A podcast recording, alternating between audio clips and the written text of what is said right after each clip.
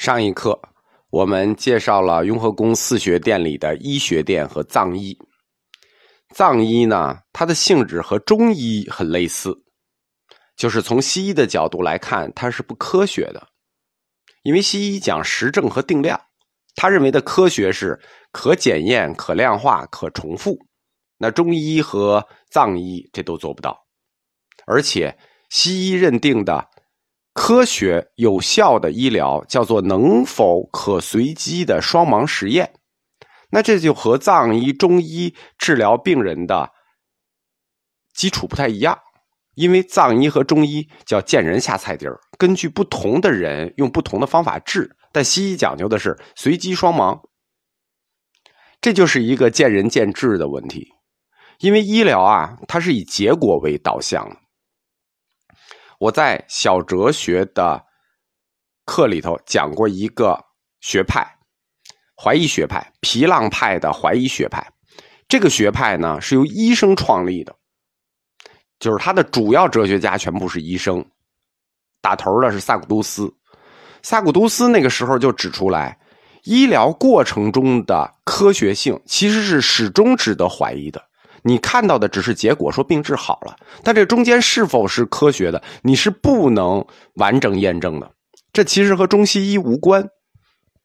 但是对于病人来说，最重要的是结果，对吧？我就是要把病治好。你只要得过病，这点就很清楚了。我我管你怎么治呢？我难受，我现在就是要求不难受了，就这么简单。另外强调一下，医学和宗教，他们是一个发源地。它们是由同一个发源地发源出来的两支源流，就是原始巫术。原始巫术产生了两类人，一个叫巫师，一个叫巫医。巫师这一条线沿着祭司、神学家走下来，到了神学家又分成了三路：宗教、哲学、科学。科学又是从哲学这一支亚里士多德开始分的。而巫医呢，这条路就很纯粹，他就一直沿着医生的这条路下来了。所以，关于医疗的科学性这件事情，其实在他们的祖宗那个时候就讨论过，他没法说什么是绝对科学的。中医和藏医，我们之所以说明它类似，是因为他们的理论基础类似。中医的理论基础呢是儒家理论。藏医的基础理论呢是佛家理论。我们说中医的理论基础是儒家的，是因为它是在天人合一的哲学观上加了阴阳五行学说。这二者都是儒家的。我们现在经常说，哎，封建社会，呃呃，封建迷信，其实那些封建迷信都是儒家的。我们说儒家最早是有神学体系的，谶纬学呀、算卦呀，这都是算命，这都是儒家的；阴阳五行，这都是儒家的。只不过那支后来我们就不强调了，我们就觉得儒家都是现在学的，哎，国学，哎，很干净。其实这儒家有一半是封建迷信的，天人合一的哲学观加上阴阳五行的学说，这就是中医的理论基础。那藏医呢？藏医就是相依缘起的哲学观加上四大学说。这两个都是佛家的，相依缘起，这个我们讲过，这肯定是佛教的嘛。世界上的事物都是因缘相依的，这不用解释。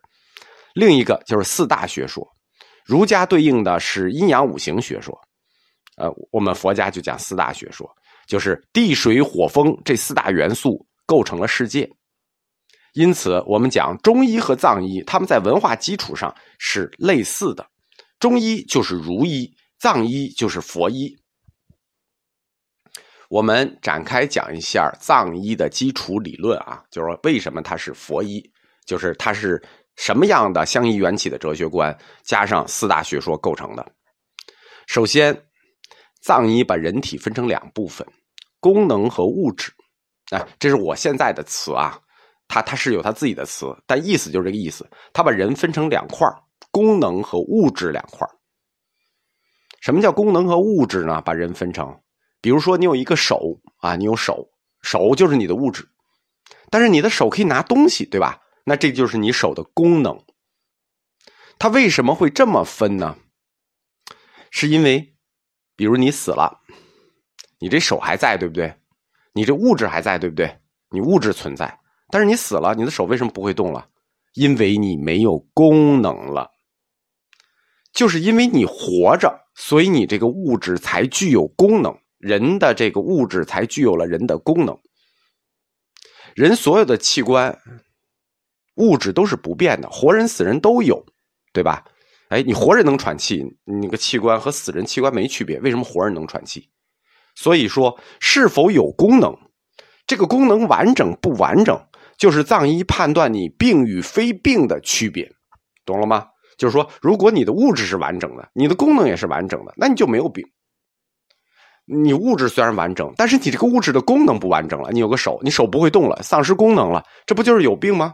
所以，功能的完整与否，就是藏医认为你有病与否的一个区别。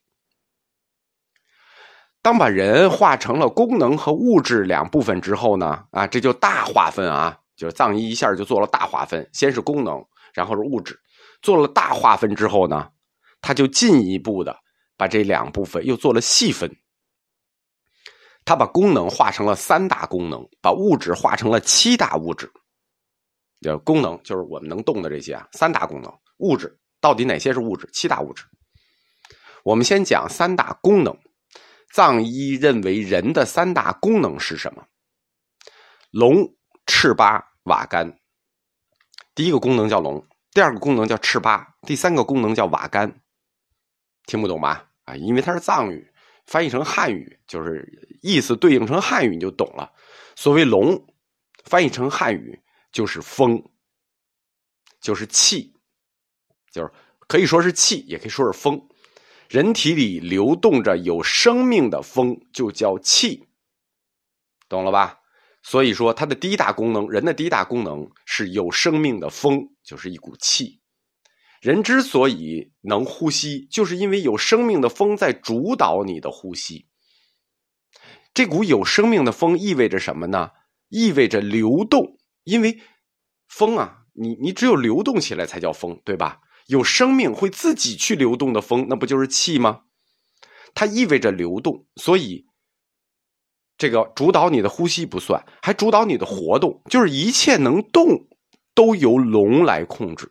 比如说，你的血液在循环，那你啪嚓一刀，砰，血喷出来了，是因为你血液在循环，对吧？这也是动，所有的动，五官能感受，包括你身体吃了食物能分解，你喝了水能吸收养分的这个吸收，包括你大小便，就是你人体内整体所有的活动都受到这流动的风的支持，有生命风的支持。这就是龙的支持，一个能动的风驱动着你一切器官的活动，因为你的活动，因为你活着，你所有的功能就在运动中，就像一股永不停歇的风在驱动你血液、呃视觉、听觉，所有的能动都由龙来管理。那第二个呢？第二个叫赤巴。赤巴是什么呢？它翻译成汉语就是火。火的功能是什么呢？我们说三大功能：龙、赤巴、瓦干。第一个功能是风，对吧？有生命的风就是气。第二个功能是火。火的功能是什么？产生热呀。所以你有体温啊。藏医他对人体的观察是直接观察：你人死了，丧失功能，你身体就凉了呀；你活着，你就热呀。死人没有火，你当然没有体温了。所以火的存在意味着什么？意味着产生。龙的存在意味着流动，火的存在意味着产生。举一个比喻的角度，你来看啊，你你有火，你有温度吗？但是有火有温度，炉子里怎么才能有火？炉子里得放煤才能有火，对不对？你不能凭空有，你得放柴火才能有火，放柴火才能有火，有火才能产热。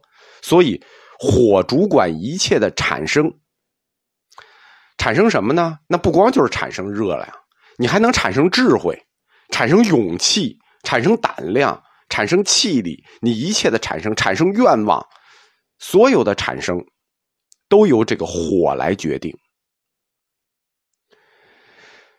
你想吃饭，你想喝水，你都要产生，对吧？就是你产生产生的所有的东西都由它决定。但是，你为什么会想吃饭？为什么想喝水？这个就跟产生的原理有关。炉子要放煤才能产生热，才能产生火。你要产生，你也不能凭空产生，你就是个炉子，你也得往里添煤，所以你才会想吃饭、想喝水，就是要给你这个炉子里添煤。这就是三大功能里的第二个功能——赤八。第一个功能龙，负责人体的所有流动，人体的所有运动；第二个功能赤八，象征火。意味着人管理着人身体里所有的产生。第三个呢？第三个叫瓦干，我下一课讲。